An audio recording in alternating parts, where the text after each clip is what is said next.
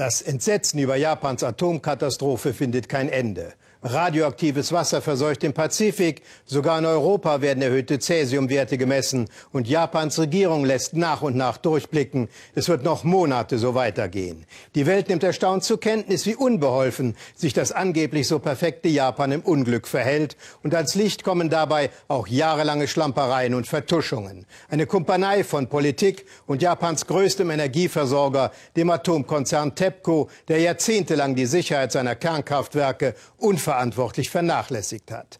Die Atomkatastrophe hat die Energieversorgung in Japan stark beeinträchtigt. Wie man im Großraum Tokio versucht, die Probleme zu bewältigen, auch die Probleme bei TEPCO, davon berichtet Mario Schmidt. Es ist die Katastrophe in der Katastrophe, das Krisenmanagement von TEPCO. Pressekonferenz in der Firmenzentrale in Tokio. Auftritt der blauen Buhmänner. Journalisten sitzen hier in Schichten rund um die Uhr. Die Experten der Tokyo Electric Power Company bleiben auch diesmal viele Antworten schuldig. Und wenn sie etwas sagen, ist es nicht immer richtig. Nur eins ist klar, die Lage in Fukushima ist längst nicht unter Kontrolle. Die Flure, die Lobby, alles dunkel, gespenstisch. Jeder muss Strom sparen, auch der Energieriese. Messdaten, Baupläne, Lagebeschreibungen, ständig werden die Pressemeldungen vom Unternehmen aktualisiert, viel zu häufig dann wieder korrigiert. Wir fragen einen TEPCO-Sprecher, warum die Welt so wenig erfährt. Doch Yoshimi Hitosugi wiegelt ab. Wir geben mehrmals täglich Pressekonferenzen. Und die Daten der Boden- und Meerwasserproben werden nach der Untersuchung und der Bewertung sofort veröffentlicht. Eine Kleinstadt in der Nähe von Tokio. Auch hier spüren die Menschen die Auswirkungen der Fukushima-Krise. In Supermärkten sind Wasser, Joghurt und Batterien kaum zu finden. Dann die Stromausfälle. Es gab Brände, weil alle auf Kerzen umsteigen mussten. Und Unfälle, weil die Ampeln nicht funktionierten. Familie Saito lief in den ersten Tagen mit Masken rum, aus Angst vor radioaktiven Partikeln.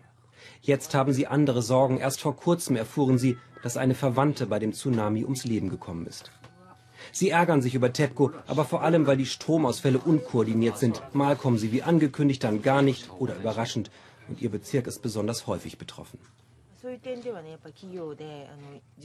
Wir haben Angst vor den Strahlen, denn man spürt sie ja nicht. Am Anfang hatte ich auch das Gefühl, dass viel vertuscht wird. Aber im Moment denken wir auch an die Arbeiter in Fukushima, die riskieren ihr Leben für uns alle.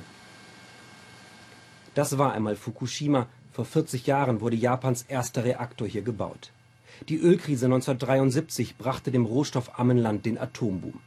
TEPCO stieg auf zum größten Energiekonzern Asiens, baute weiter Reaktoren am Meer auf wackligem Boden.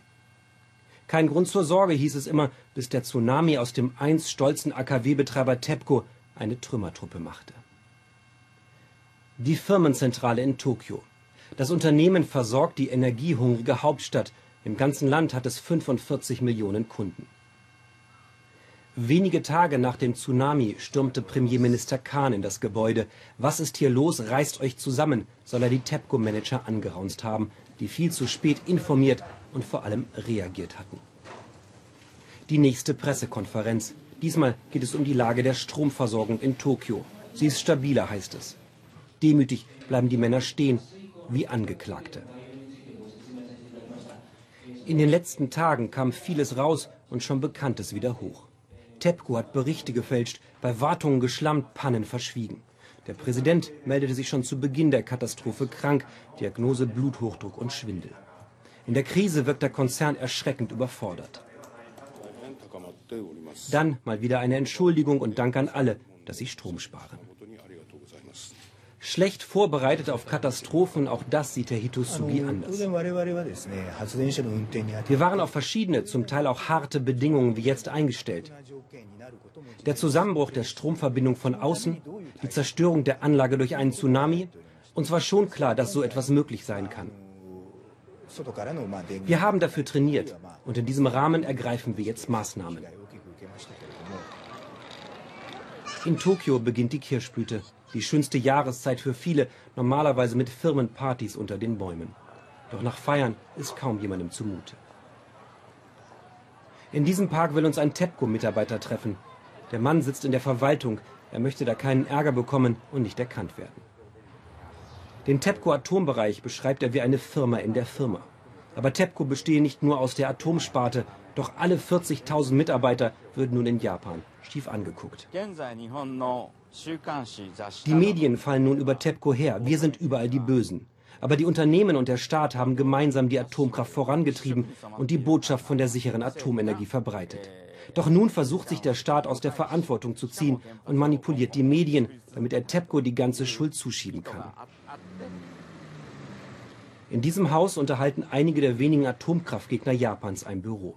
Die Mitglieder marschierten schon in Gorleben mit, aber bei ihren Demos in Tokio kamen früher nur ein paar Dutzend Leute. Bei der ersten nach der Krise waren es immerhin knapp 1000. Atomkraftgegner wurden in Japan nie ernst genommen, auch ihre Kritik nicht, etwa, dass die Atomaufsicht zum Wirtschaftsministerium gehört, das selbst die Atomkraft fördert. Kein Wunder, dass auch bei TEPCO nicht immer genau hingeguckt wurde. Masashi Goto hat als Ingenieur einer anderen Firma an Reaktorgehäusen mitgearbeitet. Übers Internet erklärt er hier die Lage aus seiner Sicht. Die Medien hätten die gefährlichsten Phasen nicht erkannt oder heruntergespielt, um keine Panik auszulösen. Er kritisiert auch das Gekungel in der Atomindustrie. TEPCO treibt die Entwicklung der Atomenergie voran und soll von der Atomaufsicht kontrolliert werden. Darüber steht noch das Sicherheitsamt, die haben das letzte Wort. Aber das Sicherheitsamt führt keine eigenen Kontrollen durch. Die Beamten handeln nach der Devise, wenn TEPCO meint, die Sicherheit sei gewährleistet, dann werde das schon stimmen.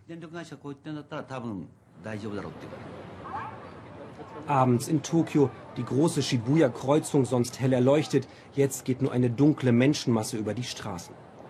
Videoleinwände und Leuchtreklamen sind aus, alle Geschäfte reduzieren ihren Stromverbrauch.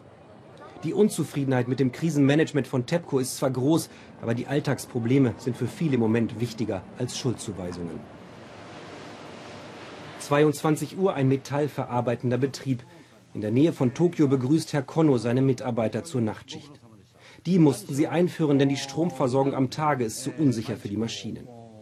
Wegen der Nachtarbeit haben alle mehr auf dem Gehaltszettel, aber keiner freut sich darüber.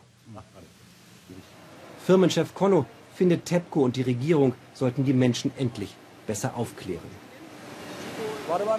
Wir haben keine Wahl. Wir müssen dem Staat vertrauen. Was sollen wir auch tun? Ich kann nicht wegen einer Warnung vor radioaktiver Strahlung meine Firma verlegen. Wir können unsere Familie und Freunde nicht im Stich lassen und abhauen, nur weil wir ein ungutes Gefühl haben. Wir bleiben also und verfolgen die Nachrichten. In der TEPCO-Zentrale bereiten sich die Journalisten auf eine weitere lange Nacht vor. Auf die Frage nach der Verantwortung für das Atomdesaster will sich Pressesprecher Hitosugi nicht einlassen. Jetzt arbeiten wir in erster Linie daran, die Lage an den Reaktoren zu stabilisieren, um sie in einen sicheren Zustand zu bringen. Es ist noch nicht die Zeit, um die Schuldfrage zu klären. Auch über die Kosten können wir jetzt noch nicht reden. Dann verabschieden sich die TEPCO-Männer und verschwinden in den dunklen Fluren wo irgendwo an der Formulierung der nächsten Hiobsbotschaft gearbeitet wird.